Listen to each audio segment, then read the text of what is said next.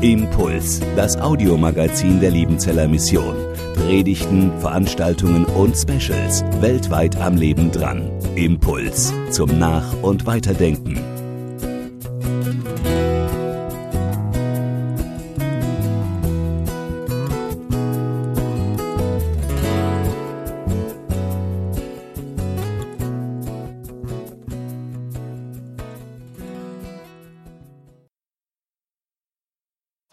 Gleichmäßig ist. Also setzen wir den Israel-Sonntag mal dazwischen rein, damit es mal Abwechslung gibt. Erster Sonntag nach Trinitatis, zweiter Sonntag nach Trinitatis, nach der kirchlichen Seelung. Und der zehnte, der bekommt jetzt einen Zusatz Israel-Sonntag. Oder andere vermuten vielleicht, naja, Israel, das ist so ein Spezialthema für so ein paar Israel-Fans die können wir im Sommer vielleicht ganz gut sammeln, aber der Rest der Gemeinde, naja, die kommen auch mal ohne Israel zurecht. Also geht es dann mal im September wieder im Programm weiter. Beide Vermutungen sind falsch, zumindest haben sie keine wirkliche Grundlage, die ähm, nachvollziehbar ist. Die eigentliche Grundlage oder der eigentliche Grund, warum wir einen Israelsonntag im Sommer feiern, liegt daran, dass es in der jüdischen Tradition einen Gedenktag gibt, der am 9. Av festgelegt ist. Tisha B'Av. Und dieser Tag ist immer im Sommer, zwei Wochen vor unserem heutigen Tag, manchmal auch hinter unserem Sonntag. Der religiöse Kalender in Israel ist an den Mondkalender, äh, am Mondkalender orientiert, deswegen verschiebt sich das immer wieder. Und dieser Tag ist ein Fasten, ein Klage, ein Gebetstag. Kein leichter Tag. Es ist sozusagen der 11.9. des Volkes Israels oder der 23. Februar für Pforzheim.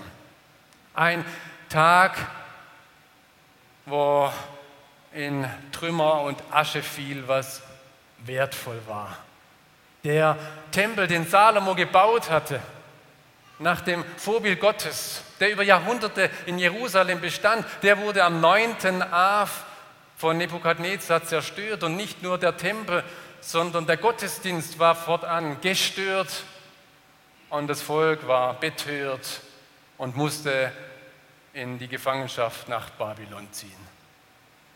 Da war auf einmal ganz vieles brachgelegen. Der Glaube war in Zweifel geraten. Wie kann es weitergehen? Ist Gott noch da? Große Krise in der Geschichte Israels. Und die zweite große Krise war 70 nach Christus. Wieder nahm 9. Av so die Tradition, als Titus den Tempel schleifte und noch einmal das Volk erhebliche Verluste verzeichnete und in alle Herrenländer verteilt wurde und floh. Und dann 135 nach Christus Bar Kochba aufstand. Der letzte, die letzte Bastion Beta wurde am 9. Av geschleift. Die Juden aus Spanien wurden am 9. Av 1492 vertrieben. Dieser 9. Av steht für das Leid, das Israel durchgemacht hat. Und mit 1492 war es ja noch längst nicht zu Ende, sondern wir kennen die Geschichte Europas, die Geschichte unseres Volkes. Wir sind mit Israel verbunden in einer leidvollen Geschichte. Wir sind aber auch mit Israel verbunden, und das gehört auch zu diesem Tag, mit unserem Glauben, mit der Geschichte Gottes, mit seinem Volk, mit dieser Welt. Die Schrift, die Israel als Schrift hat, die haben wir als Schrift. Sie leitet uns, sie zeigt uns, wer Gott ist. Wir glauben an den einen Gott, weil dieser eine Gott sich Israel offenbart hat. Und von diesem einen Gott hörten wir in der Lesung und von diesem einen Gott sprechen die beiden, der Schriftgelehrte und Jesus, wenn sie sich um den Kern der Bibel, um den Kern des Glaubens, um den Kern, um das, was das Leben ausmacht, unterhalten. Ich lese aus dem Markus-Evangelium, aus dem zwölften Kapitel. ab Vers 28. Und es trat zu Jesus einer der Schriftgelehrten, der ihnen zugehört hatte, wie sie miteinander stritten. Als er sah, dass er ihnen gut geantwortet hatte, fragte er Jesus, welches ist das höchste Gebot von allen?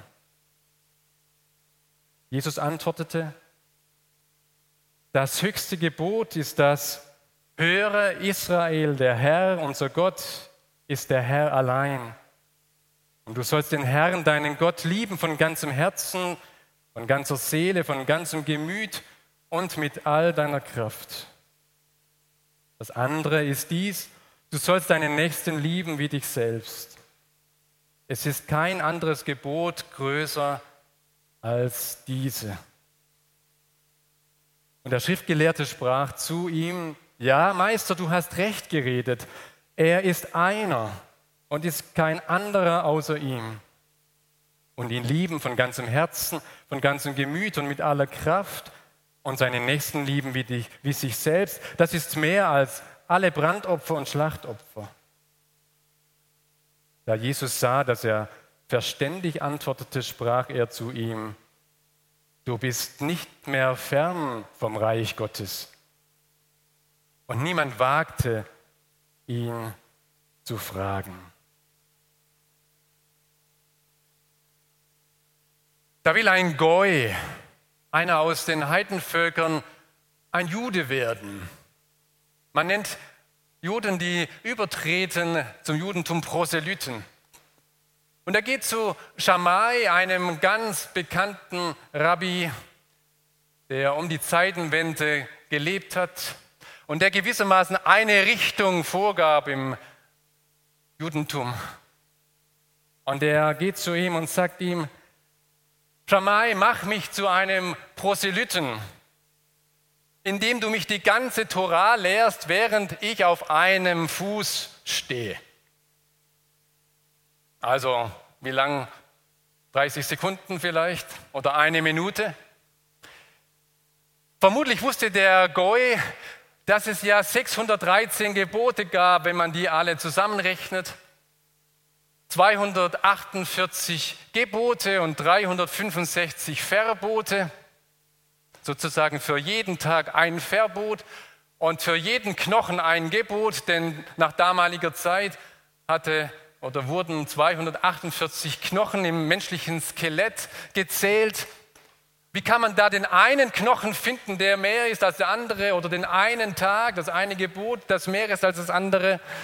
Ich bin gespannt, ob du mir das sagen kannst, Shammai. Und Rabbi Shammai, so wird im Talmud erzählt, er nahm seinen Messstock, den er in der Hand hatte, und vertrieb ihn. Ein anderer ging zu Rabbi Hillel, der die Hillel-Schule begründet hatte, und fragte ihn, ob er ihm denn die Torah lehren könnte während er auf einem Fuß steht. Und der Rabbi Hillel, der sagt das, was wir als Sprichwort kennen. Was du nicht willst, dass man dir tut, das füge keinem anderen zu. Das ist die ganze Torah und alles andere, was dann noch folgt, das ist Auslegung dazu.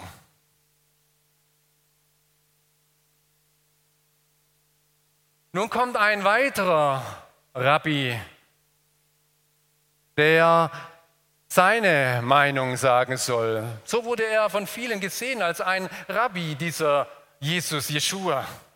Was sagst du denn, Jesus, Jeshua? Was ist denn das höchste Gebot? Kannst du das in einem Satz zusammenfassen, um was es geht in dieser Welt, um was es geht für uns als Menschen? Und Jesus sagt, Shema Yisrael, Adonai Eloheinu, Adonai Echad. Im gesamten Bereich der weltlichen und religiösen Literatur wird man kaum eine Äußerung finden, die verglichen werden kann mit den sechs Worten, die zum Losungswort des jüdischen Volkes geworden sind. Höre Israel, der Herr, unser Gott, der Herr allein.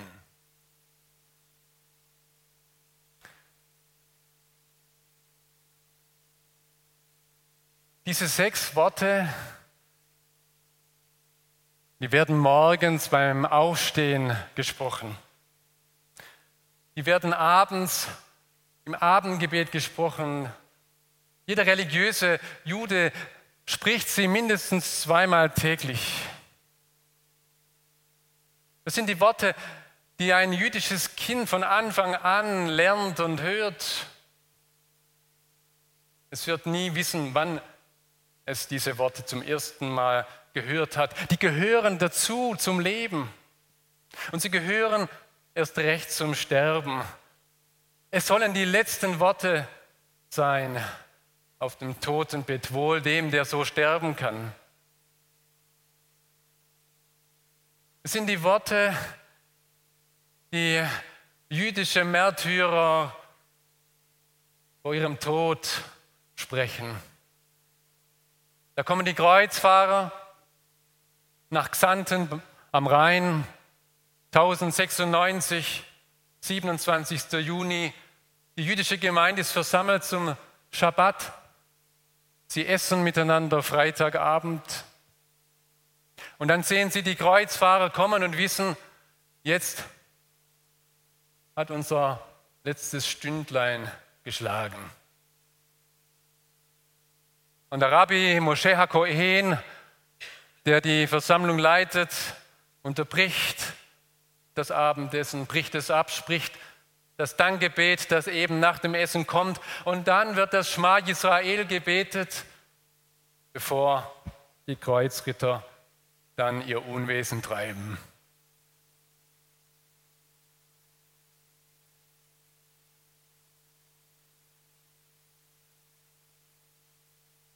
tausendfach, millionenfach gesprochen in den Konzentrationslagern. Shema Yisrael, Adonai Eloheinu, Adonai Echad.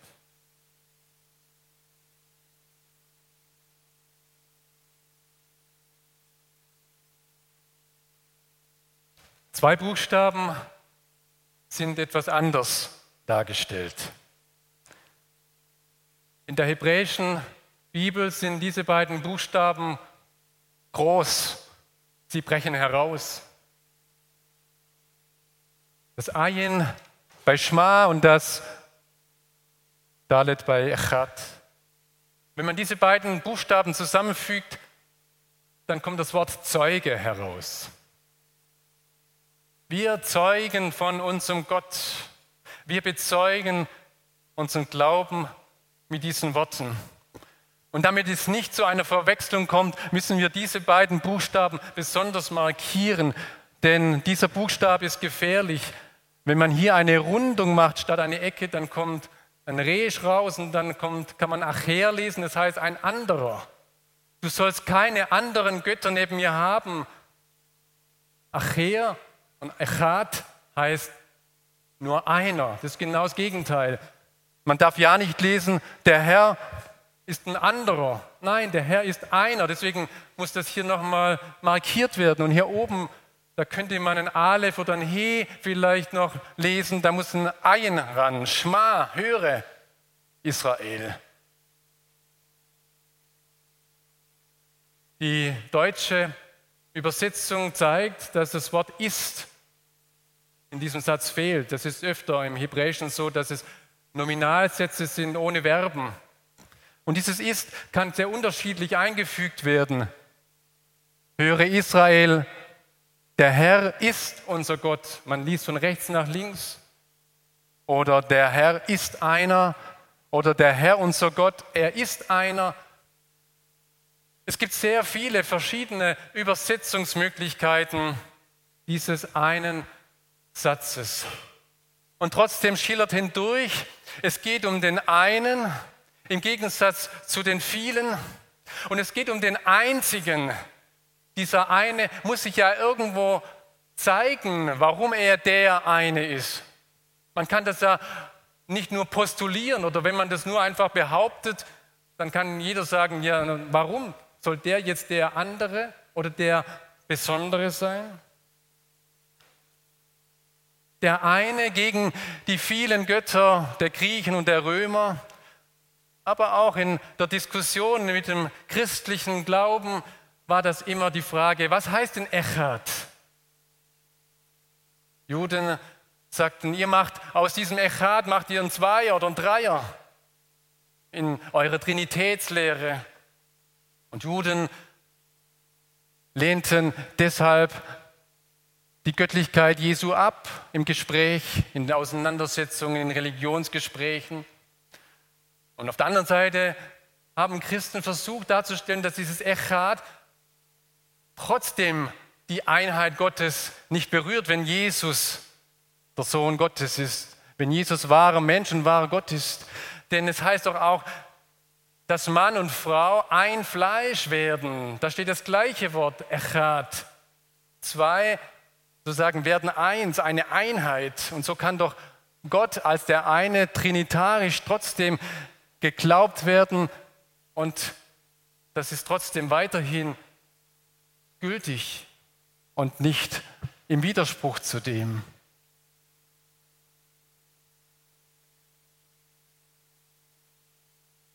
Gott ist der Herr. Das ist die erste Aussage. Oder der Herr ist Gott. Ich habe hier Herr in Großbuchstaben hingeschrieben. Wenn Sie eine Lutherbibel haben, dann ist immer da, wo der Gottesname steht, diese vier Buchstaben, das sogenannte Tetragramm, das man nicht ausspricht im Hebräischen und man weiß eigentlich auch gar nicht, wie es wirklich ausgesprochen wurde. Aus Achtung vor diesem Namen hat man immer sozusagen eine Umschreibung genommen. Adonai ist normal das Wort für Herr oder Hashem, der Name, kommt dann immer dann, wenn dieses Wort kommt. Wir haben es in der Lutherbibel mit Großbuchstaben Herr. Dieser Herr, dieser Yahweh, dieser Dieser Adonai, der hat sich offenbart und gezeigt dem Mose mit diesem Namen. Und mit diesem Namen ging Mose nach Ägypten und hat Israel aus der Knechtschaft herausgeführt. Ich bin der Herr, ich bin Yahweh, dein Gott. Und deshalb kannst du sagen, der Herr ist unser Gott, dieser eine und nur der. Und der ist der eine und der einzige, weil er uns aus Ägypten herausgeführt hat. Und er hat uns aus Ägypten herausgeführt, weil er uns lieb hat. Im nächsten Kapitel, Kapitel 7, 5. Mose 7, also nachdem dieses Schma Israel in Kapitel 6 zu finden ist. Kapitel 5 sind nochmal die zehn Gebote, Kapitel 6 das Schma Israel und dann Kapitel 7 heißt es, nicht hat euch der Herr angenommen und euch erwählt, weil ihr größer wärt als alle Völker. Denn du bist das kleinste unter allen Völkern, sondern weil er euch geliebt hat. Und damit hat er seinen Eid gehalten, den er euren Vätern geschworen hat. Darum hat der Herr euch herausgeführt mit mächtiger Hand und hat dich erlöst von der Knechtschaft aus der Hand des Pharao, des Königs von Ägypten. Wollten wir mit einem Wort sagen, um was es eigentlich ankommt hier in diesem Erdendasein, um was es Gott geht, dann ist es eigentlich mit einem Wort mit einem Namen auszudrücken, mit Gottlieb. Kennt ihr noch einen Gottlieb? Kennt jemand einen lebendigen Gottlieb? Es sind noch ein paar wenige, die einen Gottlieb kennen. Das ist ein Name, der am Aussterben ist, leider. Ich kenne keine jungen Gottliebs. Aber Gottlieb fasst alles zusammen. Dass Gott einer ist, der liebt, und der deswegen Israel herausgeführt hat aus Ägypten, aus dieser Liebe heraus. Das macht diesen einen Gott aus. Das macht ihn einzig. Gott ist der, der liebt. Das ist die Aussage des Kreuzes. So sehr hat Gott die Welt geliebt, dass er seinen einzigen Sohn dahingab, damit alle, die ihm vertrauen, nicht verloren gehen. Das Kreuz ist sozusagen der Höhepunkt, wo die Liebe noch einmal für alle sichtbar und spürbar wird, für Israel und für die ganze Welt. Gott liebt. Und weil er liebt, deswegen gilt der Aufruf an uns, Gott lieb.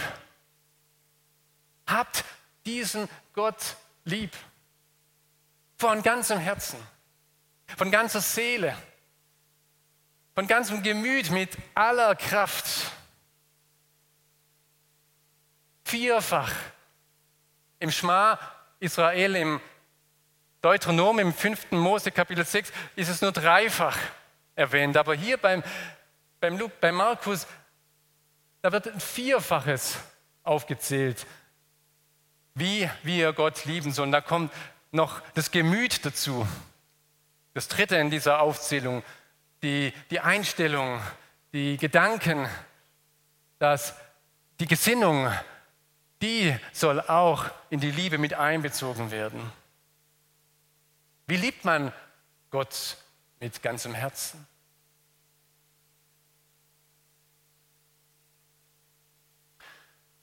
Wir waren gestern auf einer Hochzeit. Vielleicht ist die Hochzeit immer das Beispiel dieser, dieser Liebe. Ja, immer in der Bibel schon die menschliche Liebe als ein Beispiel auch der göttlichen Liebe, ein Abglanz der göttlichen Liebe, wo einer dem anderen sich verspricht und sagt, ich gehe mit dir, ich vertraue mich dir an, ich bin für dich da, ich gebe mein Leben gewissermaßen für dich dran. Ich lebe nicht mehr meins, sondern wir leben es gemeinsam. Gott lieben von ganzem Herzen heißt, mein Herz schlägt jetzt für dich. Und unsere Herzen schlagen gemeinsam. Ich kann mein Leben nicht mehr alleine denken, nicht mehr alleine leben, nur in der Beziehung zu dir, dem lebendigen Gott. Den Herrn lieben mit ganzer Seele heißt nicht im biblischen Sinne, dass das Gefühl angesprochen werden soll. Wenn wir von Seele reden oder sprechen, dann denken wir gerne an, das, an unser Gefühl, an das Seelenleben was unsere Gefühle ausmacht. In der hebräischen Sprache steht Seele eigentlich für das Leben, für den Schlund, für den Rachen, da wo das Essen reinkommt, da wo die, die Luft reinkommt. Das macht die Seele aus. Und immer wieder werden wir aufgefordert, lobe den Herrn, meine Seele. Alles, was Odem hat, alles, was atmen kann, lobe den Herrn. Gott lieben heißt ihn loben.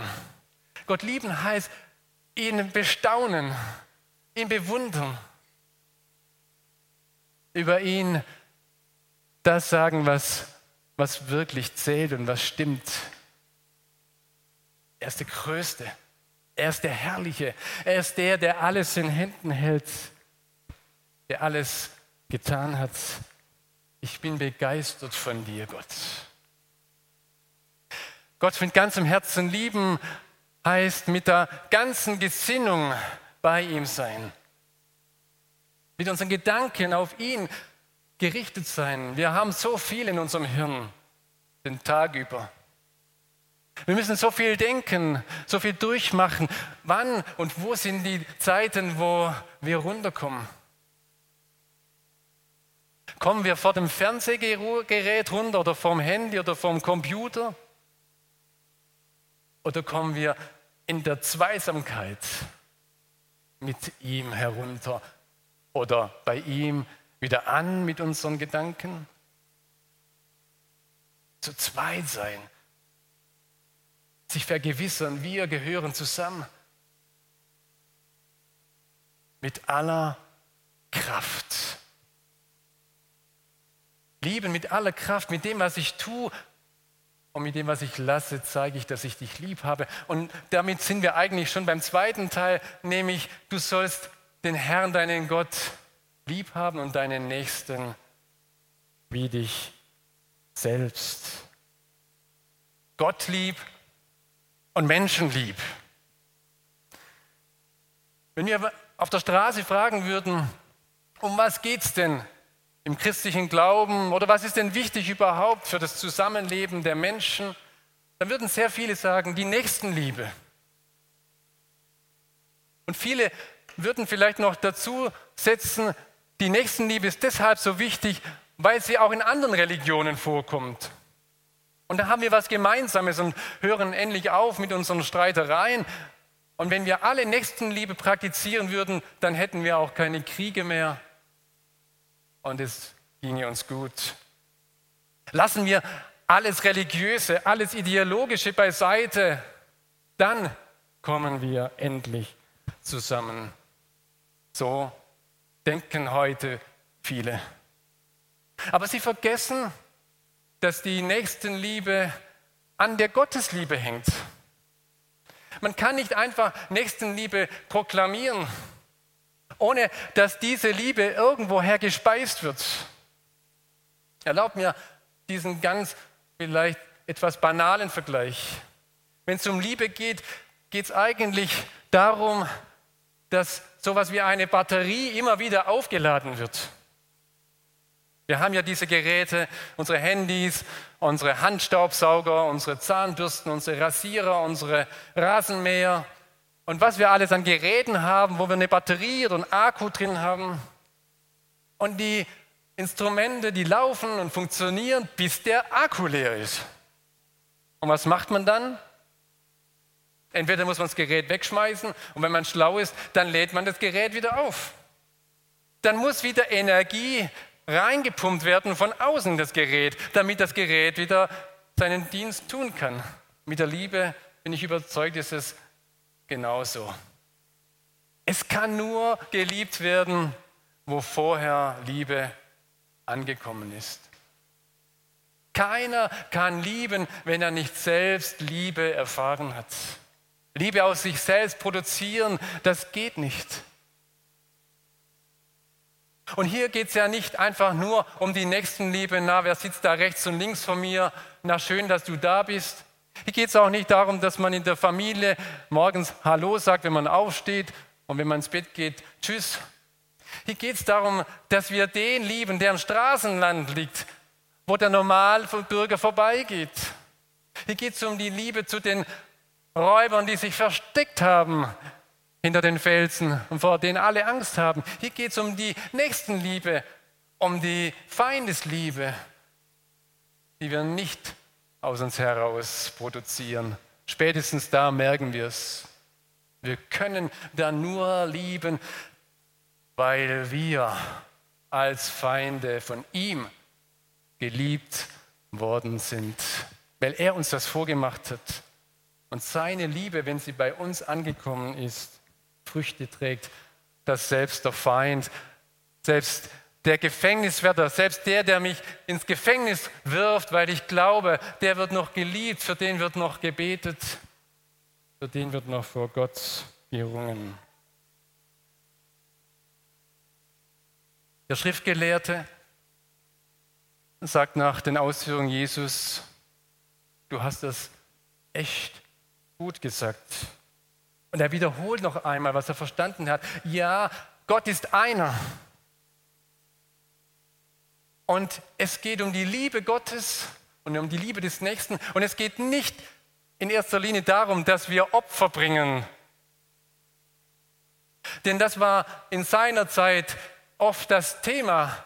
Wenn wir Gott Opfer bringen, dann, dann ist Gott mit uns gnädig. Dann dann ist Gott uns gut. Wenn wir was Gutes tun, dann ist er uns gut. Und in dieses Schema fallen wir immer wieder rein. Wie kann denn Gott mir das zumuten? Ich war doch so lieb, ich habe doch so viel getan, ich habe doch gespendet, ich habe doch jenes getan und jetzt geht es mir so schlecht. Nein, Opfer und Brandopfer sind nicht das Entscheidende. Das sind höchstens Gaben, die ich aus Dankbarkeit ihm gegenüber gebe, weil er mich lieb hat. Das hat er verstanden, dieser Schriftgelehrte. Und Jesus, auch er sagt, Mensch, klasse, dass du diese Einsicht hast, du bist gar nicht mehr weit weg vom Reich Gottes. Diese Aussage erinnert mich an so ein Spiel oder vielleicht an Weihnachten oder an Ostern, wo man irgendwas suchen muss, was versteckt ist. Und dann sagt einer, du bist ganz nah dran. Und man, man zittert schon, ich habe es jetzt gleich. Ich habe gleich das Geschenk gefunden. Ich bin, ich bin dabei, es zu finden. Ach, die Geschichte hört jetzt auf. Manchmal hören Geschichten einfach auf. Vielleicht müssen wir sie weiter denken, weiter erzählen mit dem Horizont, den wir heute haben. Das Geschenk, dass er gestorben ist und auferstanden, das, das ist noch nicht gefunden, das ist noch nicht ganz da, aber, aber fast. Bleib dran, Schriftgelehrter, bleib dran bei Jesus und schau, was er für dich tut. Schau, dass er für dich gestorben ist. Schau, dass er dich lieb hat und dass du mit Gott durch Jesus Christus in diese engste Beziehung kommen kannst. Ich erinnere mich an einen Leiter einer messianischen Gemeinde in Jerusalem, der vom christlichen Glauben wirklich nicht viel wusste und auch vom Neuen Testament gar nichts wusste. Und doch ist er irgendwann auf das Neue Testament gestoßen, auf dieses Buch, das eigentlich als antisemitisch gilt oder antijudaistisch, weil ja die Christen eigentlich immer gegen Juden waren. Und dann muss es ja auch irgendwo eine schriftliche Urkunde geben, die das begründet. Und dann liest er und fängt an im Matthäusevangelium. Und das ist so jüdisch. Er liest den Stammbaum begeistert, wo wir überblättern. Und er liest weiter und weiter die Geschichte von Jesus zum ersten Mal. Und dann kommt er an die Stellen, wo Jesus gefangen wird, wo Jesus geschlagen wird und er erlebt das durch, fast wie im eigenen Körper. Und jetzt stirbt er und jetzt ist er nicht mehr da. Und sein Vater weckt ihn auf vom Tod. Und im Lesen des Matthäusevangeliums gehen ihm die Augen auf für Jesus, für den Messias für die Liebe Gottes, für die Liebe zu seinem Volk. Schma Israel, höre Israel, höre Bad Liebenzell, hört in Deutschland, der Herr, er ist unser Gott, der Herr allein. Amen.